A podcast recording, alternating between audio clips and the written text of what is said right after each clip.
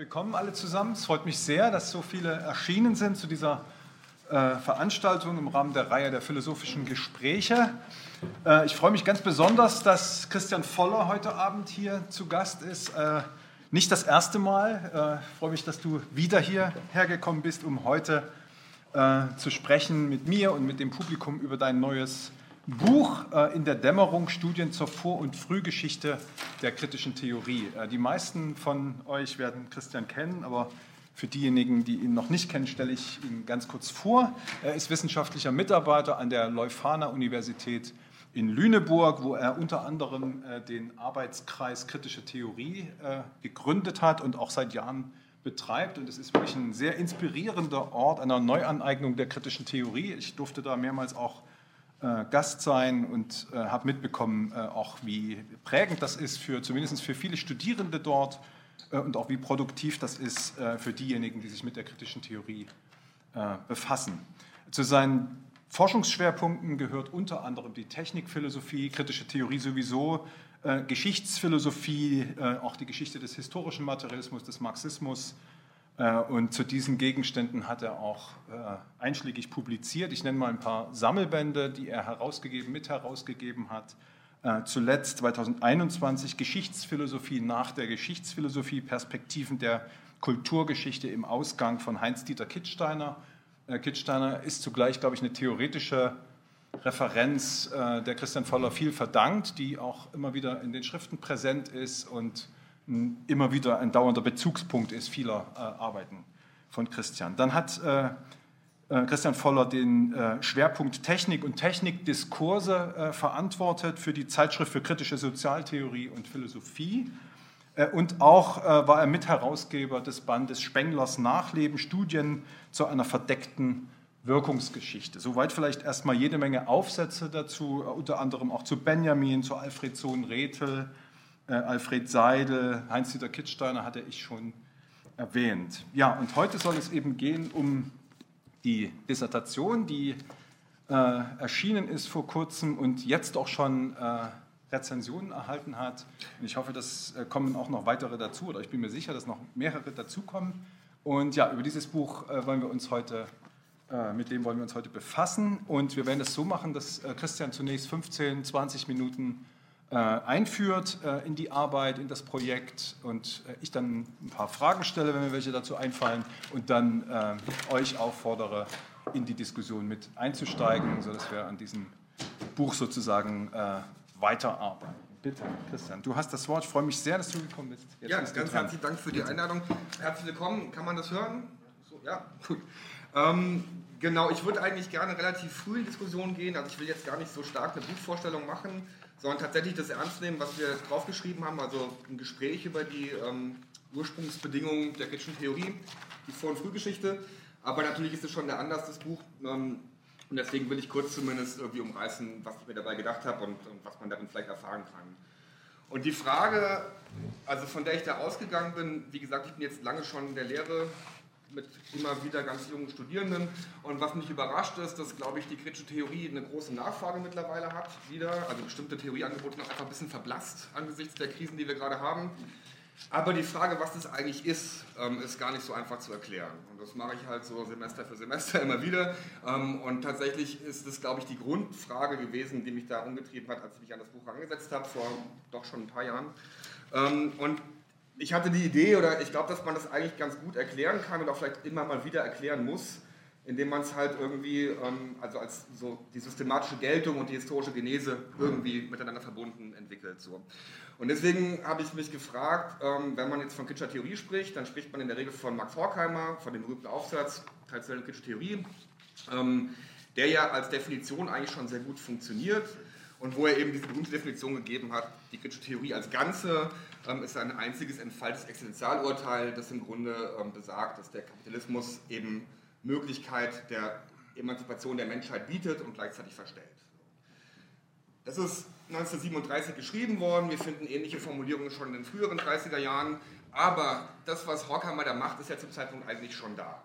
Also der ist ja nicht jemand, der wirklich Theorie begründet hat, das ist kein, kein, kein Anfangs- oder irgendwie wie sagt man das, so Diskursbegründer-Typ oder so, ähm, sondern es ist eigentlich jemand, der eigentlich erstmal eine Organisationsleistung gemacht hat, indem er ähm, eine bestimmte ähm, Diskussion kanonisiert und auch institutionalisiert hat. Also 1931, als er dann irgendwie ähm, den Vorsitz angenommen hat für das Institut für Sozialforschung, hat er eben eine ganze Reihe Leute daran gebunden und eigentlich eine originelle Theorie ähm, des historischen Materialismus erstmals akademisch wirklich einzuhegen versucht. Das ist dann nicht gut gelaufen, Sie wissen das, 1933 mussten die alle aus Deutschland verschwinden, in Amerika weiter und im Grunde fängt man mit der kritischen Theorie dann oft eigentlich an mit der Dialektik der Aufklärung. So. Und da würde ich jetzt sagen, das ist eigentlich schon eine zweite Phase, ähm, die schon auf bestimmte historische Ereignisse reagiert, auf andere übrigens nicht, da können wir darüber sprechen, ähm, die aber eigentlich ihre Vorläufer früher hat. Und ähm, das hieß für mich erstmal, dass man überhaupt verstehen oder verstehen muss, aber rekonstruieren muss. Ich habe einen relativ emphatischen Rekonstruktionsbegriff in dem ganzen Buch, ein bisschen viel vielleicht, aber das war schon, also Rekonstruktion ist das, was ich machen wollte, dass man erstmal eigentlich verstehen muss, welche Art von Marxismus ist das überhaupt, die die haben und wie bildet sich das heraus eigentlich.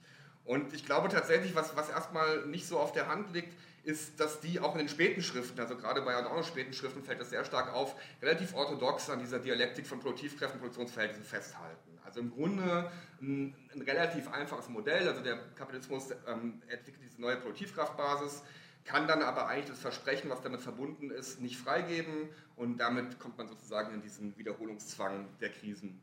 Soweit ist es bekannt. Ähm, jetzt ist aber diese Art von Marxismus zu dem Zeitpunkt, wo wir sind, also das Buch ist so ein bisschen konstelliert um die Jahre 21, 22, 23. Man muss aber auch anerkennen, es ist bei Marx nicht gefunden worden sehr lange, sondern was damals dominiert hat, sind eigentlich zwei Formen, die ähm, gleichermaßen sich als wissenschaftlicher Sozialismus bezeichnen. Auf der einen Seite Sozialdemokratie in Deutschland, ähm, wo man eben, also es ist jetzt sehr schematisch, ne, weil das auch nicht der Hauptgegenstand ist, aber wo man eben eigentlich so ein bisschen versucht hat zu gucken, hat der Marx überhaupt recht? Man hat dann große soziologische Studien gemacht, hat herausgefunden, die Arbeiter sind erstens nicht verelendet und zweitens nicht revolutionär.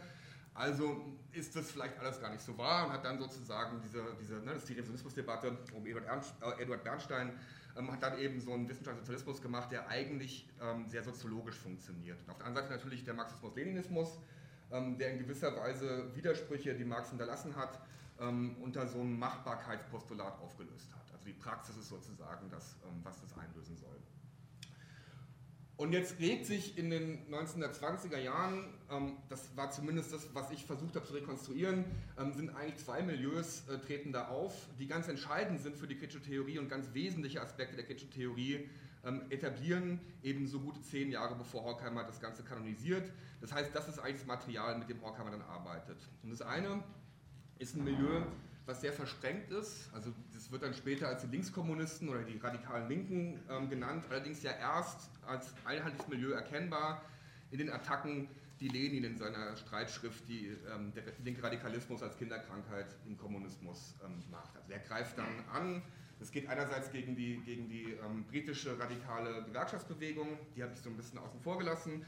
Und dann geht es halt gegen die Rätekommunisten, die sich eben in Deutschland und Holland organisiert haben. Das sind Leute, die im Wesentlichen aus dem ultralinken Lager der SPD entsprungen sind, schon ein paar Jahre vorher, und die eigentlich, ähm, glaube ich, ihre wichtigsten theoretischen Impulse aus der sogenannten Massenstreikdebatte empfangen haben. Und das scheint mir wichtig zu sein, ähm, dass die eben diese neue Form des, ähm, also diese neue Form der Massenstreiks, die so 50 Jahre lang eigentlich wirklich eine große Welle macht, die dann abebbt nach dem Ersten Weltkrieg, auch ihren Anteil daran hat, dass der Erste Weltkrieg endet übrigens, aber eben tatsächlich danach nicht mehr wieder zu sich kommt ähm, und die eben aus dieser Idee der Streikkomitees, ähm, die sich gebildet haben, ähm, sehr klare, äh, sehr klare Lehren gezogen hat. Nämlich, dass sozusagen in diesem Moment des Massenstreiks eigentlich Theorie und Praxis wirklich in eins fallen. Also Paul Matic hat es auf die berühmte Formel gebracht, die Kämpfer waren ihre eigenen Kämpfer. Es gibt sozusagen also es ist im, im Moment, in dem diese, diese Streiks zustande kommen, ist der Kommunismus sozusagen schon diesseitig. Und das ist ein anderes Projekt, als zu sagen, wir haben eine Partei, die muss taktisch und militärisch und strategisch irgendwie vorgehen und das dann durchsetzen. So, diese linken Kommunisten ähm, publizieren zu der Zeit relativ viel, sind auch zu dem Zeitpunkt noch gar nicht mit ähm, Lenin verstritten, haben auch, glaube ich, noch gar nicht so sehr gemerkt, dass zwischen Marx und Engels ein ziemlicher Unterschied besteht. Also die sind da noch relativ orthodox dabei und werden dann eben, so meine These zumindest, durch Lenin eigentlich rausgekickt aus der Internationale das ist zumindest der Versuch gewesen und ähm, radikalisieren sich im durchaus positiven Sinne. Also die ähm, werden eben aus der, aus der Bewegung ausgeschlossen und fangen in dem Moment eigentlich, das heißt nach dem Scheitern der Massenstreiks, nach dem Scheitern der rätekommunistischen ähm, Intervention innerhalb der kommunistischen Bewegung an, ähm, sehr viel zu publizieren. Und sie werfen eine Frage auf, die, glaube ich, für die kritische Theorie ganz zentral ist. Ähm, ich habe es so zum ersten Mal in der klaren Form bei Hermann Gorter gefunden, der auf diesen Brief von Lenin antwortet, nämlich die These, dass die Frage der Revolution im Westen, von der natürlich auch die Entwicklung des Kommunismus im Osten sehr stark abhängt, eigentlich keine ist, ähm, die jetzt sozusagen aus politischen Fehlern oder militärischen Niederlagen zu erklären ist, sondern das Bewusstsein des Proletariats im Westen ist tatsächlich eigentlich gar nicht revolutionär in dem Sinne, wie man das gedacht hat oder wie man das im, also im Osten halt dekretiert hat. Und der Grund dafür ist gerade nicht eine Zurückgebliebenheit des Kapitalismus im Westen, sondern der Fortschritt. Und Gorter sagt sehr klar, ähm, dass das Kapital im Westen es einfach geschafft hat, ähm, und der Begriff ist verräterisch, ähm, nicht nur den Körper, sondern auch den Geist des Proletariats zu vereinnahmen und sozusagen dieser Gedanke der Revolution, der Notwendigkeit der Revolution, eigentlich überhaupt nicht in der Praxis scheitert, sondern schon theoretisch gar nicht weit verbreitet ist. Und deswegen sagt er gegen Lenin, der sehr deutlich sagt, die Zeit der Propagandagenossen ist vorbei, wir müssen zur Tat schreiten. Wo völlig unklar ist eigentlich, was die sein soll. Also was er eigentlich will, ist im Grunde eine große Koalition mit den Gewerkschaften und so weiter, was auch, glaube ich, außenpolitisch von Russland aus gesehen Sinn macht. Ähm, aber ne, und Gorta antwortet darauf, nee, die Zeit der Propaganda hat eben erst angefangen. Und damit beginnt auf der einen Seite für mich das ähm, Projekt Kritische Theorie, das nämlich den Kapitalismus wirklich versucht als Einheit zu erfahren und eben etwas, was auch von außen nicht kritisiert werden kann, sondern was sich im Bewusstsein der proletarisierten und überhaupt der ähm, kapitalistisch vergesellschafteten Individuen reproduziert. Und das ist ja was, ähm, was für die kritische Theorie dann zum zentralen Gesichtspunkt wird. Also das ist dann zum Beispiel eine Kulturindustrie-These, wenn man die vernünftig liest, ist es drin. Und überall sonst eigentlich. Also die Frage eigentlich, dass es gar nicht so sehr eine militärische Frage wäre, oder eine taktische im engeren Sinne, sondern dass es eigentlich erstmal um Bewusstseinsbildung geht. Das ist 1919 Gorta. Ich finde, das ist ein sehr wichtiger Text, also der offene Brief an den Genossen Lenin, ähm, der dann auch relativ schnell so rumgereicht wird ähm, und eine bestimmte Karriere macht. Und diese Rätekommunisten, also Henriette Roland Holz wäre noch zu nennen, ähm, Gorta eben, den ich schon genannt habe, ähm, Paul Matic dann später, der ist ein bisschen jünger. Ähm, und wen habe ich jetzt vergessen? Kann ich noch nachreichen. Auf jeden Fall, das sind Leute, die, die eigentlich plötzlich eine sehr große ähm, Interesse erwecken, obwohl ihr politisches Projekt gescheitert ist. Sowas, ne? Schon in dem Moment eigentlich eine nachholende Bewegung, also auch die Frage, warum ist es eigentlich gescheitert. So. Und einer, der das sehr früh aufnimmt und publizistisch zumindest sehr viel wichtiger ist als die, ähm, ist Karl Korsch. Und Karl Korsch veröffentlicht 1923 die Aufsatzsammlung ähm, Marxismus und Philosophie. Die Aufsätze entstehen so zwischen 1919 und 1923 eben und sind eigentlich alle mehr oder weniger deutlich in diese Debatte um den linken Radikalismus ähm, verortet. So. Und ihm geht es dann nochmal stärker philosophisch darum, dass er sagt, naja, es ist klar, dass wir das Klassenbewusstsein haben, weil unser Marxismus falsch ist. Unser Marxismus ist sozusagen Soziologie, die von außen guckt, was da passiert und die ihre eigene Verstricktheit, ihre eigene Wirklichkeit überhaupt nicht reflektieren kann. Und andererseits Ideologie, bürgerliche Ideologie, nur als Ideologie sehen kann, die es zu bekämpfen gilt. Und dagegen setzt er eine Rückkehr zu Marx, das ist so seine Parole, die er so ab 1920 immer wieder ausgibt, die doppeldeutig ist. Auf der einen Seite geht es wirklich darum, das muss man sich auch klar machen, glaube ich, es gab ja keine vernünftige Marx-Ausgabe damals. Also die Marx-Ausgaben waren alle eigentlich vorab an bestimmte politische Projekte gebunden und sozusagen eine kritische Ausgabe, die der Originaltext hält, gab es gar nicht. Und das ist was, was Korsch sehr früh schon betreibt. Also wir müssen wirklich zurück zu Marx im Sinne von wirklich lesen, was er geschrieben hat und auch lesen können, was er geschrieben hat. Und andererseits ähm, sagt er sehr schön, Marx und Engels waren eher Dialektiker, bevor sie Materialisten wurden. Und dieses eher bevor ist grammatikalisch natürlich geht nicht ganz auf. Ähm, also, was, also ich denke, das ist wirklich ein falscher Satz, aber in dem Fehler liegt was drin, weil er tatsächlich eben genau dieses dialektische Erbe sehr stark betont. Und dieser Text von 1923, Marxische Philosophie, ist tatsächlich sehr wichtig gewesen und zwar auch ganz direkt. Ähm, also Horkheimer hat den gelesen gehabt, ähm, Adorno hat den gelesen gehabt. Karl Korsch übrigens, wissen nicht alle, ist der meist zitierte Zeitgenosse in Benjamins Passagenwerk. Also das ist schon überraschend. Es gibt keinen anderen Zeitgenosse, der, der öfter vorkommt als Karl Korsch. Er war, das wissen Sie wahrscheinlich schon, der Marxismuslehrer von ähm, Bertolt Brecht, also so kommt auch ein bisschen der Zusammenhang raus, und hat eben einen sehr komplexen und sehr dialektischen historischen Materialismus zu vertreten versucht, der dann, glaube ich, relativ direkt äh, in die kritische Theorie eingeht. So, das ist die eine Seite und das kann man auch tatsächlich institutionengeschichtlich ganz gut nachzeichnen. Also vor ziemlich genau 100 Jahren hat man sich ja getroffen in Jena ähm, zum ersten marxistischen Arbeitswoche, wo das ähm, Institut für Sozialforschung, da ist Hocker noch gar nicht dabei, ähm, so ähm, die theoretische Programmatik entwirft und das hat Korsch initiiert. Und da halten Korsch und Georg Lukacs, auf den wir gleich noch kommen, ähm, die, die Referate zur Methodenfrage und da wird, glaube ich, sehr, sehr deutlich, wie dieser linksradikale ähm, Marxismus eigentlich in der kritischen Theorie fortsetzt. Das ist die eine Seite und das ist jetzt erstmal, glaube ich, gar nicht so wahnsinnig neu. Es gibt aber kaum Leute, die das betont haben. Also man müsste Buckmiller erwähnen, das ist, glaube ich, einer von den wenigen. Ähm, ein paar Amerikaner auch haben das stark gemacht. Aber im Grunde ist diese Herkunftslinie aus der wirklich äußersten radikalen Linken äh, im Westen ähm, sie wird nicht bestritten, sie wird aber auch nicht betont. Und ich glaube, es ist tatsächlich sehr wichtig, sie zu betonen, weil diese Frage nach dem Bewusstsein eben tatsächlich gar nicht aus den philosophischen Seminaren kommt, sondern sie kommt wirklich aus der politischen Praxis und ihrem Scheitern vor allem. Weshalb ich mich so ein bisschen verstiegen habe, die kritische Theorie dann nach ein paar Seiten zu definieren als die Theorie der ausgebliebenen, gescheiterten oder entstellten sozialen Revolution. Und das, glaube ich, ist eine Definition, die man durchhalten kann äh, und die sich auch in den ganz späten Arbeiten, gerade bei Adorno finde ich es überraschend, wie marxistisch er nochmal wird, also wie deutlich der eigentlich nochmal diese revolutionäre Sozialtheorie in Anschlag bringt in seinen späten Schriften.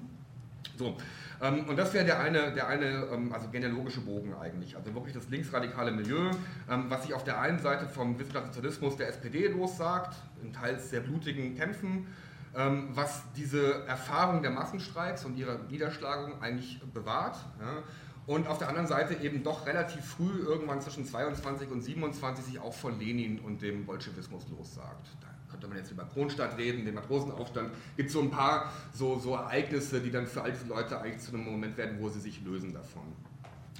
Lukas klammer ich kurz ein, kommt gleich wieder, weil ähm, die andere ähm, Herkunftslinie, die ich dann besucht und auch, glaube ich, gefunden habe, ist die, dass wahrscheinlich jetzt viele von Ihnen schon gedacht haben, naja, aber so richtige Kommunisten waren es ja gar nicht, der Adorno und der Löwenthal und der Horkheimer. Es wäre irgendwie auch falsch, die jetzt als so Straßenkämpfer zu modellieren, das waren sie wirklich nicht.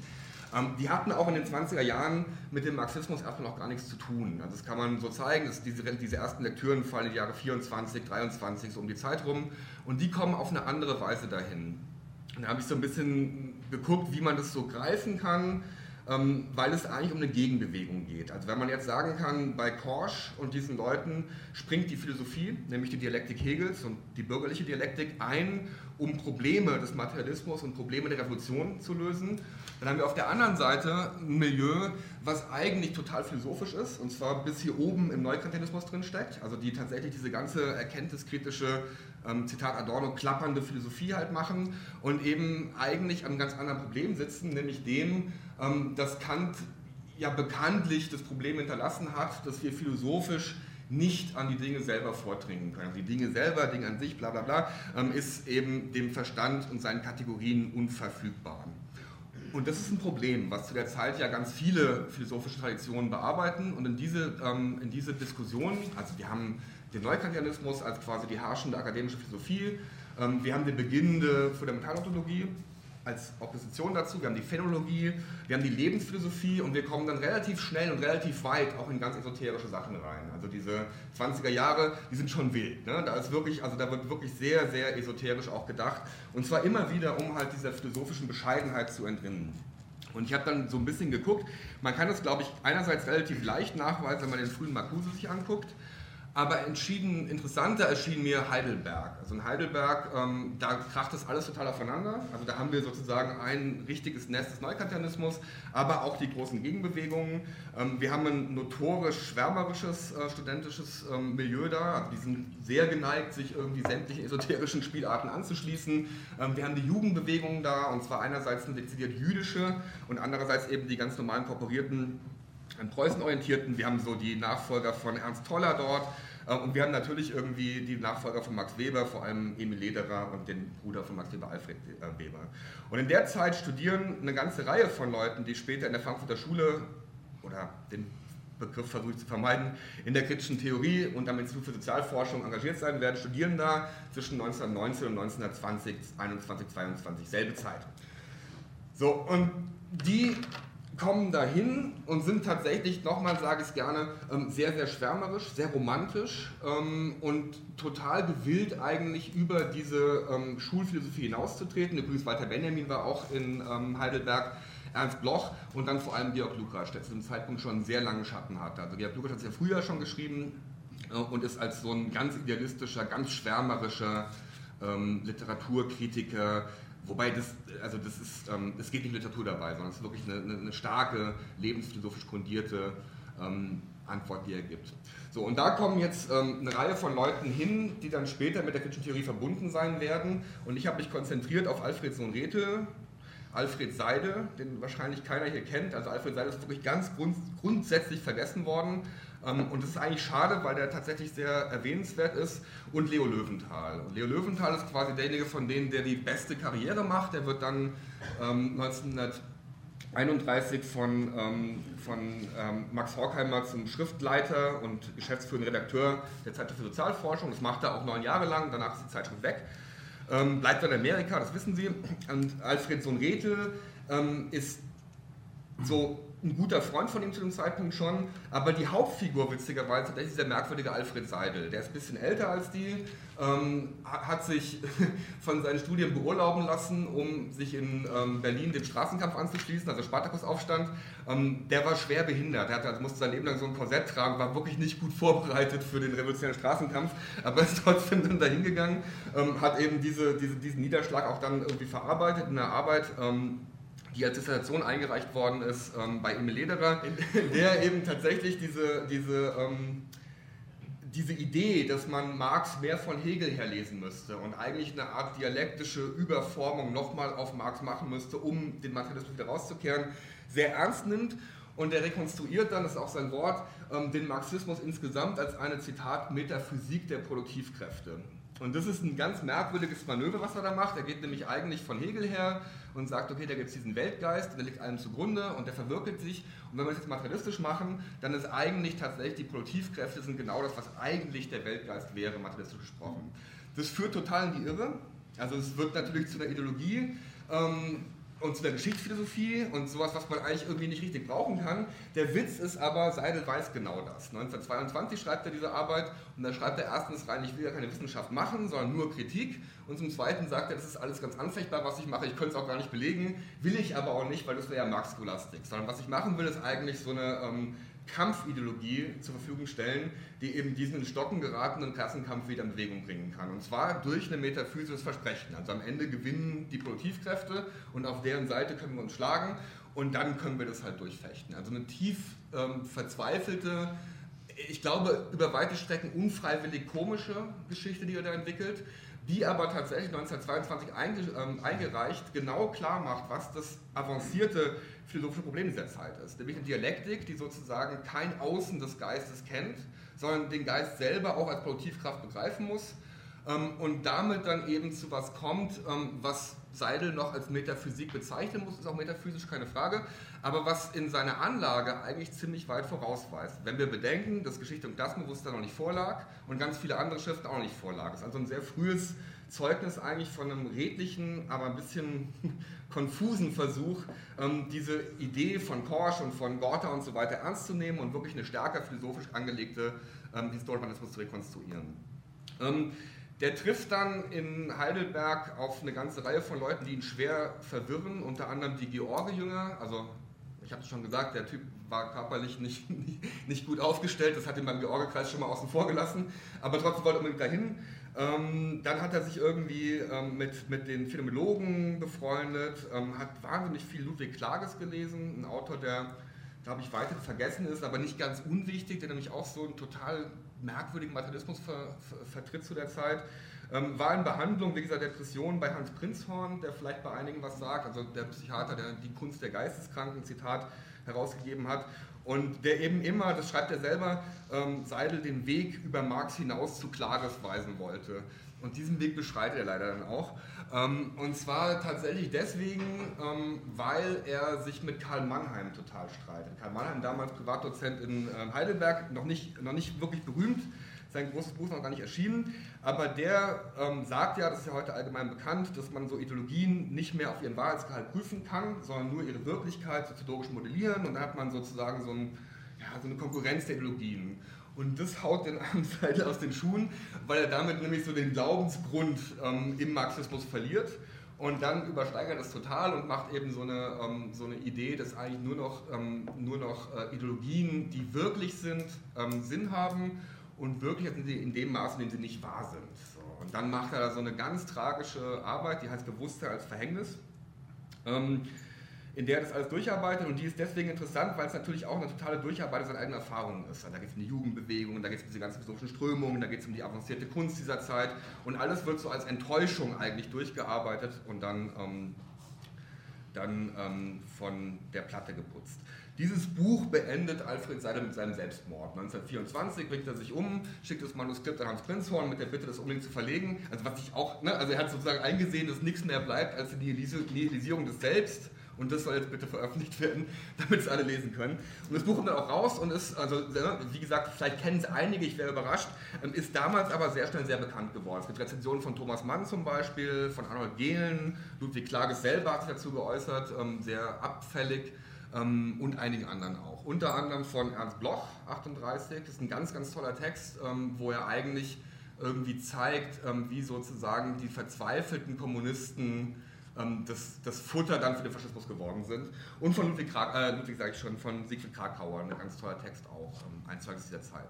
So, das ist dieser, dieser seltsam tragische Typ, ähm, der auch, also der muss un, unfassbar so pedantisch und, und ähm, also jemand, der nicht aufhört hat zu reden und so. Also es gibt so komische Zeugnisse, aber muss sehr, sehr, sehr beeindruckend gewesen sein und war eben tatsächlich für so Rätel, ähm, für Leo Löwenthal und auch für Theodor W. Adorno eine wichtige Einflussfigur.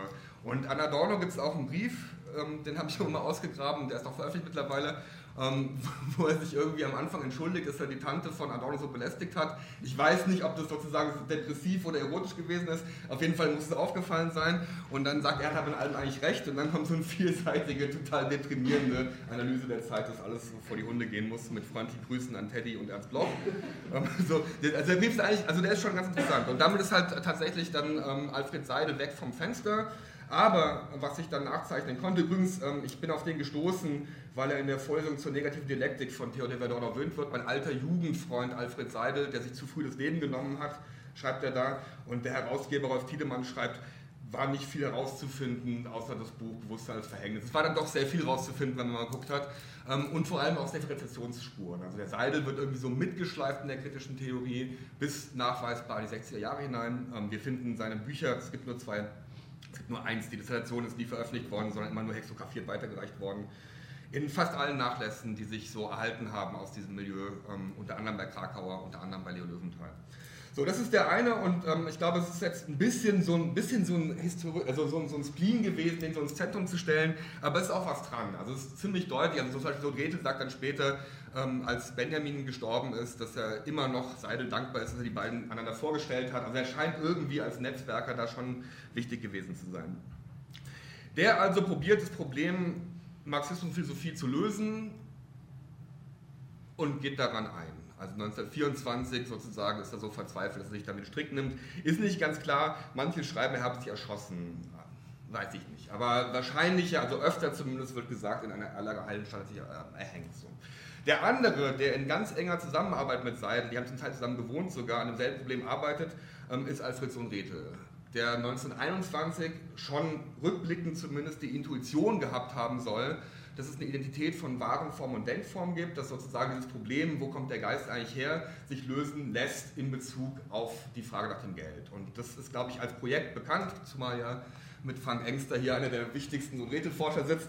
Ähm, also dieses, dieses Projekt ist eigentlich sozusagen der Versuch, die kantische Erkenntniskritik mit den Kategorien von Marx zu grundieren und damit eine materialistische Erkenntnistheorie vorzulegen, die eigentlich einerseits das Rätsel ähm, des Neukantianismus lösen kann und andererseits eben dem Marxismus eine Erkenntnistheorie zur Verfügung stellt, die er zu dem Zeitpunkt nicht hatte. So, der schreibt aber nicht. der denkt darüber nach und ähm, schreibt dann dauernd Exposés, die schickt er an Adorno, die schickt er an, an die Zeitschrift für Sozialforschung, ähm, 1936, 38, 41 immer wieder. Ähm, die werden heute so ein bisschen als so ganz, ähm, ganz apokryphe, geniale Werke gehandelt. I highly doubt it. Die sind relativ, ähm, relativ verworren, das sagt er auch selber, Zeugnisse meiner tiefen Selbstverwirrung zu dieser Zeit. Ähm, Im Grunde ist dieser Gedanke, den er früh schon hat und sozusagen skizzenmäßig vorlegt, der kommt nicht raus. Und das ist ein Kapitel, was ich dem gewidmet habe. Das Interessante ist nämlich, dass, ähm, also Horkheimer sagt, der Sohn Rethel, den brauchen wir gar nicht, der hat alle Gehalte des Marxismus heidelbergisch, nee, dialektisch verfehlt und heidelbergisch vertieft. Also den wollen wir gar nicht haben. Ähnlich urteilt Marcuse, der das irgendwie auch nicht gut findet, aber Adorno und Benjamin sind sehr angetan. Und man kann, glaube ich, auch ziemlich deutlich zeigen, dass es hier Rezeptionsspuren gibt. Äh, unter anderem ist der Briefwechsel zwischen Adorno und, ähm, und Sohn Rethel eins von den stärksten Zeugnissen der Kitchen Theorie dieser Zeit. Das ist wirklich eine sehr, sehr wichtige Edition, finde ich.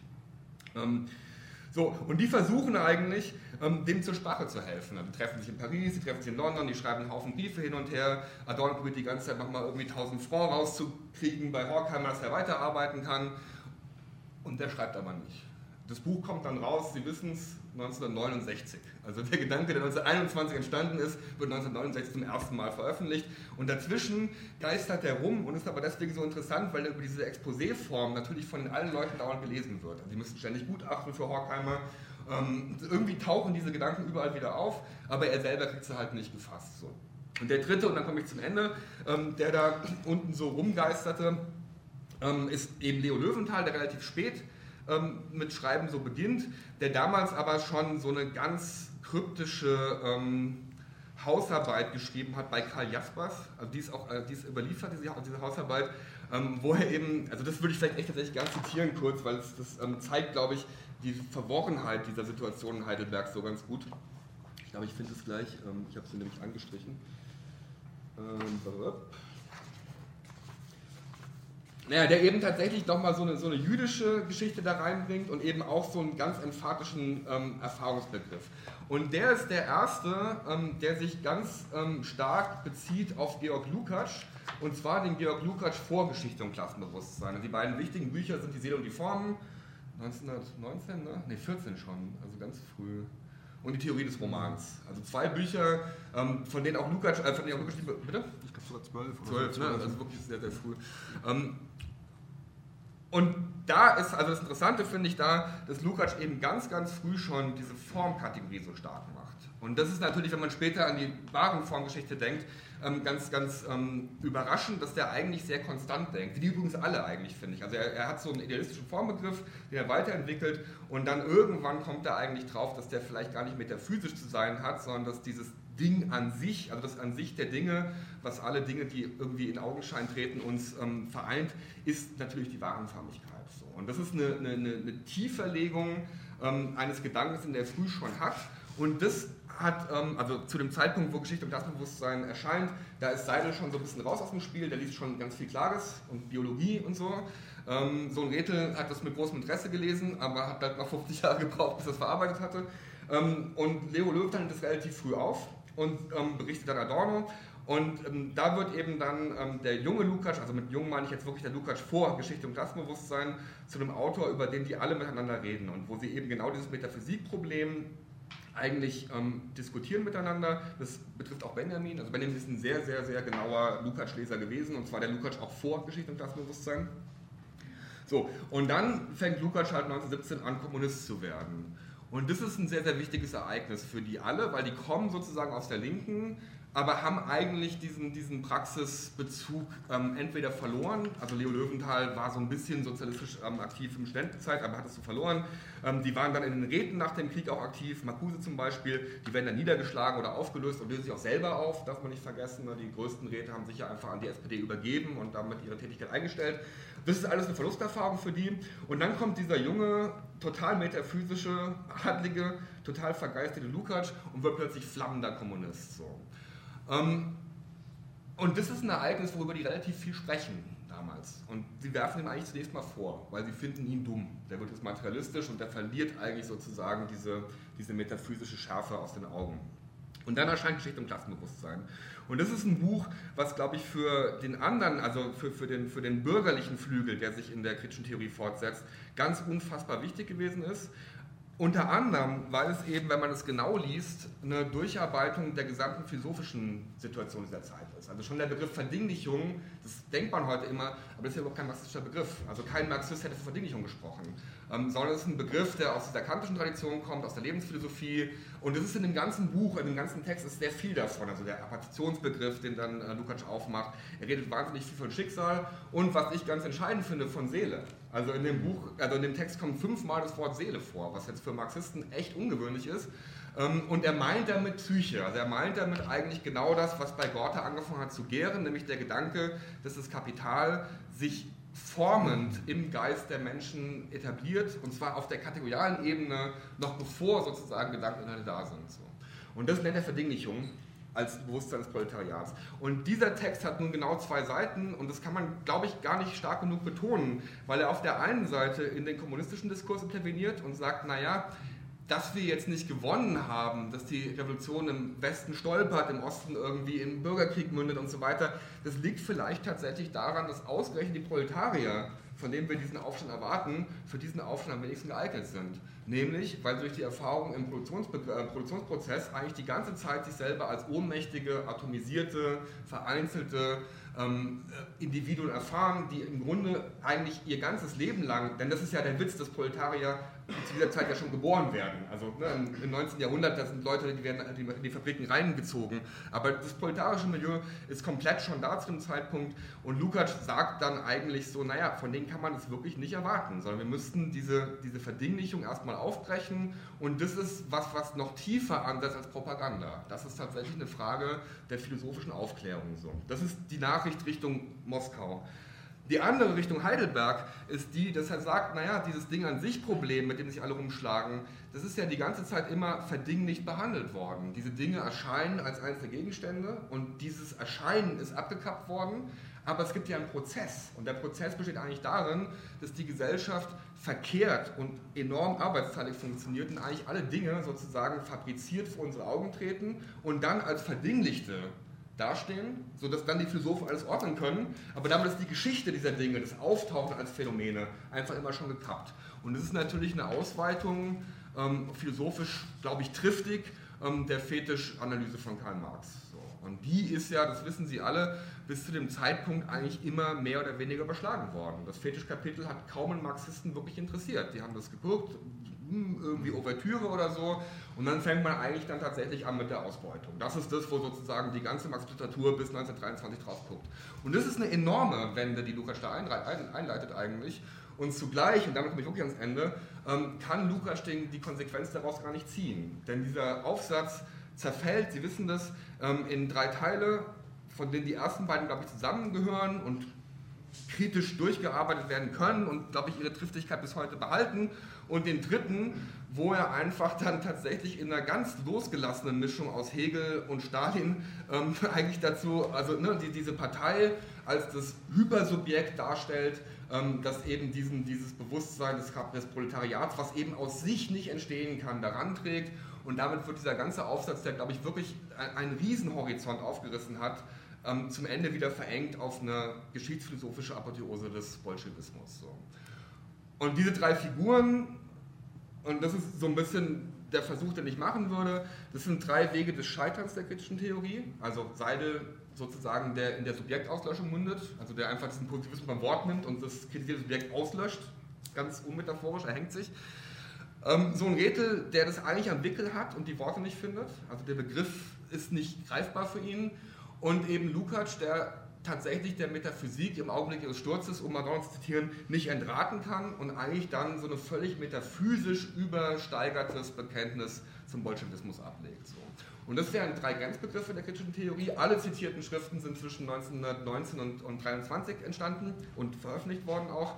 Ähm, und diese drei Grenzbegriffe sozusagen wären das Ende der kritischen Theorie. Also Auslöschung des kritischen Subjekts, Entschwinden des Begriffs oder Nicht-Kriegen des Begriffs und eben die Rückkehr in den Glauben, die Rückkehr in die Metaphysik. So. Und dazwischen, zwischen diesen drei Grenzbegriffen, geht dann eigentlich die kritische Theorie, wie ich sie verstehe und zu rekonstruieren versucht habe, los. und ähm, setzt sich dann eben fort zum Teil, und das scheint mir sehr wichtig zu sein, in dem, was Horkheimer als kritische Theorie fasst und in dem, was man Frankfurter Schule nennen könnte. Aber Sie wissen selber, viele von den Leuten, die jetzt aufgetaucht sind, waren dort nie ähm, beschäftigt, waren auch ausgeschlossen. Benjamin als prominentes Beispiel, so ein Redel auch, viele andere.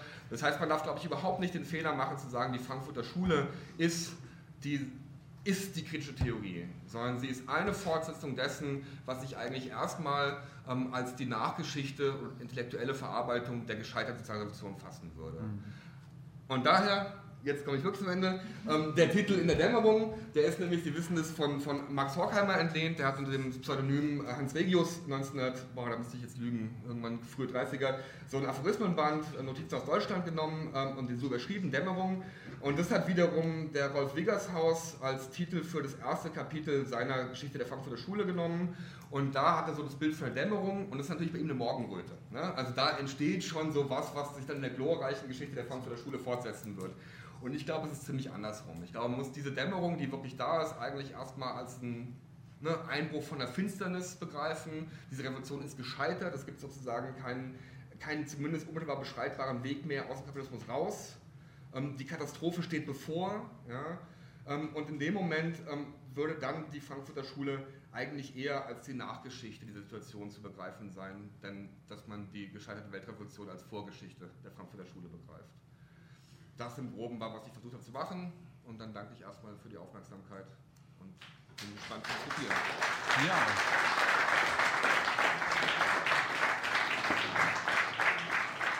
Ja, Christian, vielen Dank für diesen Parforce-Ritt. Und also diesen Drive, den jetzt dieser Vortrag hatte, den hat das Buch auch. Also wer das lesen will, das geht auch genauso flott da durch, ohne irgendwie äh, unverbindlich zu werden oder so. Also das, das schätze ich wirklich, das ist eine tolle Wissenschaftsprosa, die was, auch was Mitreißendes hat und gerade auch, weil es so theoretisch auch verbindlich zugeht in einer gewissen Weise, soweit das eben möglich ist. Also der Titel zeigt das ja auch an, dass es da auch gar nicht so leicht ist, das schon sehr scharf zu stellen. Mhm. Äh, und vielleicht setze ich gleich mal ein, also womit du jetzt auch geendet bist mit dieser, mit dieser Unschärfe sozusagen in Bezug auf diesen Begriff der kritischen Theorie. Du sagst ja selber, es ist eine, eine Vorgeschichte und eine Frühgeschichte. Das ist ja tatsächlich schon so, so ein Mittelfeld sozusagen, eine Grauzone in gewisser Hinsicht.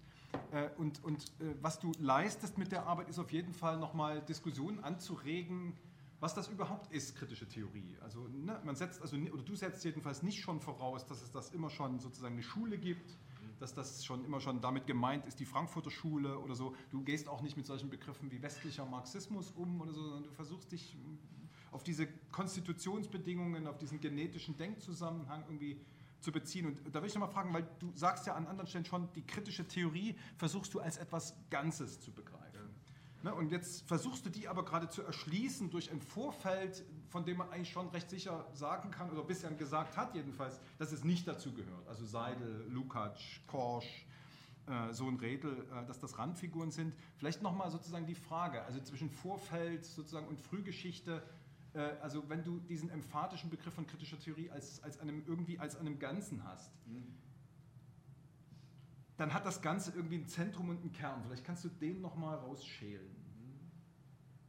Naja, ich glaube erstmal, also tatsächlich, also die Frage, was kritische Theorie ist, wird ja in der Regel beantwortet durch so einen Haufen von Autoren. Also das ist ja eigentlich die Antwort immer, da hast du Adorno Horkheimer, das ist sicher gesetzt, bei Benjamin wissen wir es nicht genau, den mögen wir aber. Ähm, dann gibt es so Außenseiter wie so ein Rätel ähm, und irgendwie geht es so durch. Es fallen übrigens auch sehr viele Leute raus, also kaum jemand denkt an Friedrich Pollock zum Beispiel, der total wichtig dafür war. Theoretisch jetzt nicht die hellste Leuchte, aber also für die Entstehung dieser Theorie wahnsinnig wichtig. Ja. Das heißt, wir haben eigentlich, das wird einfach so weitergereicht die ganze Zeit, so, so, so, ein, ähm, so, so eine Gruppe von Autoren und dann später auch Autorinnen irgendwann. Ähm, jetzt würde ich aber, das ist doppelt äh, eigentlich falsch, weil auf der einen Seite ähm, machen die ja gar nicht alle immer kritische Theorie. Also mhm. nicht überall, wo Adorno drauf ist, kritische Theorie drin. Das finde ich wirklich wichtig. Es wird auch gar nicht selber behaupten, glaube ich. So, es gibt einfach andere Interessen.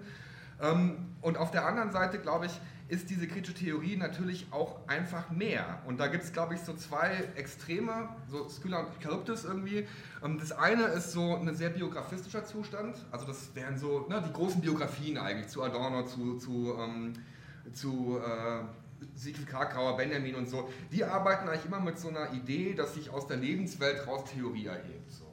Und das andere wären Autoren, die leider weniger gelesen werden, aber ich denke so an, an Peter Bulthaupt zum Beispiel oder um, wie heißt denn der Forscher der Philosophie? Ähm, der Haag, ne? Ja, Karl-Heinz Haag, ähm, die das sozusagen ganz blutleer erzählen. Da ist eine Theorie, die sich einfach wirklich weiterentwickelt und da sind Autoren eigentlich nichts weiter als Werkzeuge des Gedankens so. Und ich glaube, das ist total falsch, weil die kritische Theorie natürlich dort, wo sie irgendwie gelingen soll, immer Ausdruck von etwas ist, nämlich kritischer Theorie, und von jemandem. Also es ist eine, es ist eine Theorie, die sehr starke Autoren hervorgebracht hat, die auch nie versucht haben, ihre Autorenfigur zu verbergen. Also man kann sozusagen, ne, kritische Theorie Benjamins ist anders als die Adornos, ganz anders als die von Philipp Pollock und die wiederum ganz anders als die von, von, von so ein Rätel oder so. Und trotzdem gibt es natürlich so einen Gedanken, an dem die alle arbeiten. Und den habe ich eigentlich versucht ähm, zu finden ähm, und zu verfolgen. Also so ein Rätsel selber spricht mal von der Gedankenbiografie und das ist so ein Begriff, den ich mit großer Freude adoptiert habe, ähm, weil der das eigentlich ganz gut beschreibt. Also diese, ne, der, der, Gedanke ist sozusagen nicht erstmal der Gedanke von diesem und jenem,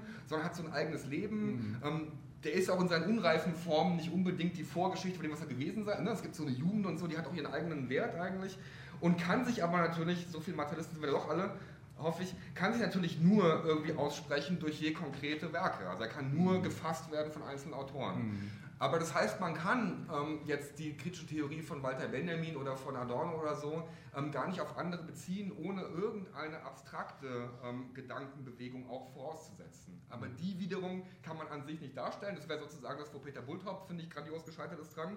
Ähm, sondern man kann sie wiederum nur in so einer dialektischen Figur fassen. Und das ist natürlich das, was Benjamin und Adorno methodologisch genau gemacht haben. Also diese ganze Konstellationenphilosophie ist genau das. Also so, es, gibt, ne, also der Kapitalismus selber zum Beispiel ist ja nirgendwo erfahrbar und trotzdem überall drin. Mhm. Also jede einzelne Erfahrung ist kapitalistische und Kapitalismus selber ist eine metaphysische, also jetzt philosophisch gesprochen, Entität, die wir nicht erfahren können. Mhm. Das heißt, wir müssen Konstellationen bilden. Wir müssen irgendwie gucken, was hat der einzelne Polizist, der mir jetzt auf den Kopf haut, eigentlich mit dem globalen Kapital zu tun? und diese, diese Szenen scharf stellen. Und mit dieser Methode habe ich versucht zu arbeiten, sodass die kritische Theorie als Ganze eben letztlich unverfügbares ähm, Abstraktum bleiben muss. Aber das, was sich da ausdrückt, eben auch nicht einfach nur Benjamin ist. Mhm. So, das ist die eine Seite. Also es wäre so der Versuch einfach, ne, Theorie schreitet fort, indem sie Probleme löst. Und es wäre jetzt vor allem, glaube ich, das Problem dieser Einheit von Geist und Gesellschaft. Also ne, diese, diese wirklich starke materialistische Dialektik, die, glaube ich, auch, würde ich wirklich sagen, in der kritischen Theorie zu ihrer weitreichendsten Entfaltung gekommen ist. Also ich mhm. kenne, was das betrifft, keine bessere Theorie. So, deswegen bekenne ich mich auch dazu. Ähm, und auf der anderen Seite finde ich immer, ich geister jetzt ja schon lange in der Wissenschaft rum und gerade auf so Walter Benjamin-Tagungen, auch bei euch gerne mal, ja, da bin ich immer total überrascht, wie so materialistische Autoren plötzlich mit dieser ganzen Sprachmetaphysik umgehen. Da gibt es dann Adam, der durchs Paradies geht und Namen verteilt und das alles, das, das referiert man einfach so. Und ich war, war immer wieder verblüfft, wie, wie viel Benjamin man eigentlich nimmt, ähm, den man überhaupt nicht verstehen könnte, der auch einfach vollkommen irrelevant wäre, wenn nicht das Passagenwerk entstanden wäre. So, und was ich interessant finde, ist, dass es bei diesen Sachen eine totale Kontinuität gibt. Und meine These wäre, bei Benjamin kann man das sagen, bei Adorno kann man das sagen, bei Leo Löwenthal kann man das sagen, bei so einem äh, bei, bei Lukács kann man es sehr, sehr gut nachzeichnen. Ähm, diese, diese komplexe Dialektik wird ja zunächst mal eingeübt eigentlich in idealistischen Fragen. Und das ist das, was die in den 20er Jahren machen, glaube ich wirklich. Das ist nicht Solidarität mit Metaphysik im Augenblick des Sturzes, sondern es ist Metaphysik im Augenblick des Sturzes. Das ist wirklich das ist eine Glaubenssehnsucht, da werden, da werden Kategorien, ne, Wunder und so, das würde alles irgendwie so richtig, also ich, ich glaube, die meinen das ernst. Also, mhm. so. Ähm, und dann ist natürlich für mich wiederum nicht zu verstehen. Ähm, und was ich jetzt sagen würde mit dieser Vor- und Frühgeschichte, ist, dass die Denkform, die sich daraus bildet, in zum Teil theologischen, metaphysischen, philosophischen Diskursen und natürlich Literaturwissenschaft, ästhetischen, ähm, die findet eigentlich ihren Gegenstand dann in der wahren Form. Und ab dem Punkt können wir davon sprechen, dass es kritische Theorie ist. Und deswegen mhm. können wir auf der einen Seite, glaube ich, eine ganz gute ähm, Tradition machen vom frühen Benjamin zum Passagenwerk. Und auf der anderen Seite gibt es da wirklich einen Bruch. Mhm. der Bruch ist auf der einen Seite ziemlich mit Händen zu greifen, nämlich 1923, 24. Mhm. Und auf der anderen Seite gibt es den vielleicht gar nicht, weil die ganzen Motive von vorher kommen ja alle wieder. Mhm. Und ich habe immer, also mein, mein, mein Eindruck nach so ewiger Versenkung daran war eigentlich wirklich, die, die haben die Denkform erprobt und dann den Gegenstand gefunden. Mhm. Und das wäre der Übergang von der Vorgeschichte der kritischen Theorie zur Frühgeschichte. Mhm. Aber apropos Bruch, ich meine, äh, sozusagen diese, emphatisch diese Einheit auch betonst. Also mhm. Äh, wie hängt das dann zusammen? Du hast selber auch von Phasen gesprochen. Ja. Ähm, also man könnte ja schon sagen, zumindest in der traditionellen äh, Theoriegeschichtsschreibung unterscheidet man ja schon. Du hast sie auch genannt, ne? die, die Institutionalisierung der Aufsatz traditionellen kritischer Theorie, Dialektik der Aufklärung, ja. 60er Jahre vielleicht. Also das sind ja auch nochmal noch mal Umwälzungen, da gibt es sicher auch irgendwie Motive, die sich durchhalten, aber, aber diese Brüche sind ja irgendwie auch mitzudenken. Und ich, das ist, glaube ich, auch eine Herausforderung, dein Buch, sozusagen, weil du so scharf auf diese Vorgeschichte blickst oder auf diese Frühgeschichte blickst und zunächst einmal auch methodisch sozusagen erst einmal das, was danach gekommen ist, mhm. auch erstmal zurückstellst. Ne? Aber das, was man sozusagen auch herkömmlich jetzt erst einmal auch immer schon voraussetzt, wenn man von kritischer Theorie spricht, ne? Auschwitz, Zivilisationsbruch als konstitutiv für zumindest äh, einige der, derjenigen, die kritische Theorie treiben. Äh, was, also sozusagen, kannst du noch mal was über diese Spannung sagen, sozusagen zwischen diesem auch aktuellen Interesse, diese Frühgeschichte zu rekonstruieren sozusagen und diese spätere Geschichte zunächst einmal wirklich erstmal draußen zu halten? Mhm. Also erstmal wollte ich, glaube ich, tatsächlich so einem, so einem bestimmten Verständnis von kritischer Theorie einfach auch entgegentreten, dass es in irgendeiner Weise eine folgerichtige Reaktion auf die Judenvernichtung gewesen sei. Das wird ja sehr oft so gesehen, irgendwie kritische Theorie, Frankfurter Schule, das ist irgendwie, das, das, ist, das, ist, so, das ist so Auschwitz durchdacht. Ähm, und ich habe, glaube ich, also wie ich sagen würde, was anderes. Ich glaube, dass, dass diese Katastrophe, also die Shoah im, im, im Zusammenhang des Zweiten Weltkriegs, ähm, die trifft sie natürlich zum gewissen Grad unvorbereitet und die verändert auch die Theorie total. Also, ne, also ich glaube, was an dem Buch vielleicht für manche ganz nett ist und für andere ein bisschen befremdlich, das ist schon noch eine ziemlich avantgardistische und positive kritische Theorie, die ich hier probiere zu zeichnen. Und das natürlich mit Auschwitz zu Ende, gar keine Frage. Ähm, aber auf der anderen Seite, ähm, das, was es dann irgendwie, also wenn man an die Elemente des Antisemitismus zum Beispiel denkt, in der Dialektik der Aufklärung oder generell in die Dialektik der Aufklärung, das, was da an, an ähm, begrifflichem Instrumentarium da ist und es erlaubt, diesen zu dem Zeitpunkt ja wirklich noch ganz aktuellen in der Mangel besserer Begriffe Situationsbruch theoretisch zu fassen. Ich meine, es sind ja sehr frühe Theorien auch zu dieser ganzen Sache, darf man nicht vergessen. Mhm. Ne? Das ist halt vorher entwickelt. Und ich glaube, es ist sehr wichtig, oder mir war das immer wichtig zu sagen, naja, warum können die das denken? Die können das denken, weil die schon in 20er Jahren wissen, dass wenn der Kapitalismus nicht überwunden werden kann, ähm, der Katastrophen hervorbringen muss, die ganz viel schlimmer und anders sind ähm, als das, was der Mittelalter oder so kannte. Also die haben ne, diese ganzen Metapher, also diese, diese ganze Rhetorik des Bruches, der Katastrophe, der Nacht, das ist ja alles schon in 20er Jahren da. Es wird so erahnt und dann tritt es ein in einer Form, die natürlich niemand vorhersagen konnte, ähm, aber die tatsächlich auf eine gewisse Weise, also mit einem gigantischen Überschuss, keine Frage, aber in, in, einer gewissen Weise schon in das fügt, was die eigentlich alle zu dem Zeitpunkt schon prognostiziert hatten. Also mhm. wenn das nicht funktioniert, diese Revolution nochmal in Gang zu bringen und damit einerseits über den Bolschewismus entgegenzutreten und andererseits endlich ähm, die, die, die, die Zentren der Produktion, die Metropolen auch irgendwie zu befreien, dann kann es nur Katastrophen mhm. geben. Und die, das Bild dafür ist der Erste Weltkrieg. Mhm. Und das Revolution selber, ne? also das, das wäre das, also das, das habe ich irgendwie versucht zu sagen, also ne, man, man kann das rauslassen, man muss sich auch, glaube ich, klar machen, es gibt eine kritische Theorie vor Auschwitz. Mhm. Ähm, allein um verstehen zu können, warum konnten die das eigentlich überhaupt verstehen mhm. und haben nicht totalen Schluss geschrieben, wie ganz viele andere. Ja, ne? Mhm. Also, das, das, ne, also das, das, das, was, diese, was diese Theorie ähm, in der Nachkriegszeit so sehr präzise und eben kritisch hat erscheinen lassen, ist in seinem Kategorialapparat vorher schon entstanden. Mhm. Das fand ich wichtig ähm, zu sehen. Auf der anderen Seite, ähm, da hat mich Felix Baum draufgebracht, das ist wirklich überraschend. Sie finden in der gesamten Zeitschrift für Sozialforschung in neun Jahren keinen einzigen Hinweis auf den Spanischen Bürgerkrieg zum Beispiel. Das ist da einfach kein Thema. Das ist natürlich für, für, soweit ich das für uns sagen darf, für uns Kommunisten natürlich ein wahnsinnig ähm, wichtiges Datum. Das fällt aber komplett raus. Also sie verlieren auf eine gewisse Weise tatsächlich relativ früh schon den Kontakt ähm, zu der tatsächlich kämpfenden Bewegung, zum wirklichen Kommunismus. Äh, auch programmatisch übrigens, ne? also das, das, spielt einfach keine Rolle mehr, diese Arbeitsgeschichten. Und in, diesem, in dieser, dieser Spannung, finde ich, ähm, also das müsste man, das wäre jetzt sozusagen der zweite Band, aber ähm, das müsste man sozusagen, das erscheint alles sehr anders, wenn man mhm. sozusagen aus dieser, aus dieser Frage der gescheiterten Revolution raus entwickelt. Mhm. Und deswegen habe ich gedacht, ich kann das irgendwie machen. Aber natürlich, das ist glaube ich klar, ne, mit Auschwitz ähm, verkompliziert sich diese ganze Frage auf eine Weise, ähm, die glaube ich, also die Frage, wie man einen Begriff finden kann, nochmal sehr, sehr mhm. viel, mhm. also aussichtsloser eigentlich erscheinen lässt. Mhm. Ja. Was ich spannend fand, also dieses, dieses Motiv dieser Rückkehren zu Marx, also du verwendest ja auch bewusst natürlich den Plural, Ähm, das ist ja irgendwie auch eine Gegenentzählung zu dem, zu dem Konzept vielleicht, das, das Perry Anderson hat mit seinem Begriff vom westlichen Marxismus. Er sagt, das ist im Grunde sozusagen, der erzählt das ja wesentlich als Verfallsgeschichte. Ne? Das ist sozusagen eine fortschreitende Abkehr von Marx, von der politischen Ökonomie hin zu einer Ästhetik oder Beschäftigung mit kulturtheoretischen Fragen. Und du zeigst zumindest, dass in dieser Vor- und Frühgeschichte, äh, also ganz im Gegenteil, eigentlich eine Neuaneignung ist gegen einen sozusagen Marxismus, äh, der mit Marx jetzt mit dem kritischen Marx irgendwie nicht mehr so viel zu tun hatte. Ne? Sehr verweltanschaulicht war, irgendwie auf, auf auch Popularisierung aus war, sehr evolutionistisch gedacht hat, also dieses kritische Erbe sozusagen gar nicht mehr angetreten hat und, und äh, die kritische Theorie sozusagen ein Versuch ist, gegen diese äh, Dogmatisierung, gegen diesen sozialdemokratischen Marxismus überhaupt erstmal Marx wieder zu lesen. Äh, und das Spannende ist, dass das natürlich keine sozusagen orthodoxe Wiederherstellung ist, sondern immer schon vermittelt ist durch diese bürgerlichen Herkünfte dieser Leute ne? und, und, natürlich auch durch die bürgerlichen Theorieangebote. Äh, und was besonders reizvoll ist, ist, dass diese, oder dass einige dieser bürgerlichen ich nenne sie mal so, äh, äh, Theorieangebote natürlich auch in der Auseinandersetzung mit Marx selber entstanden sind. Also wenn man jetzt Weber nimmt oder so, das ist ja immer schon auch gegen Marx ein Stück weit geschrieben.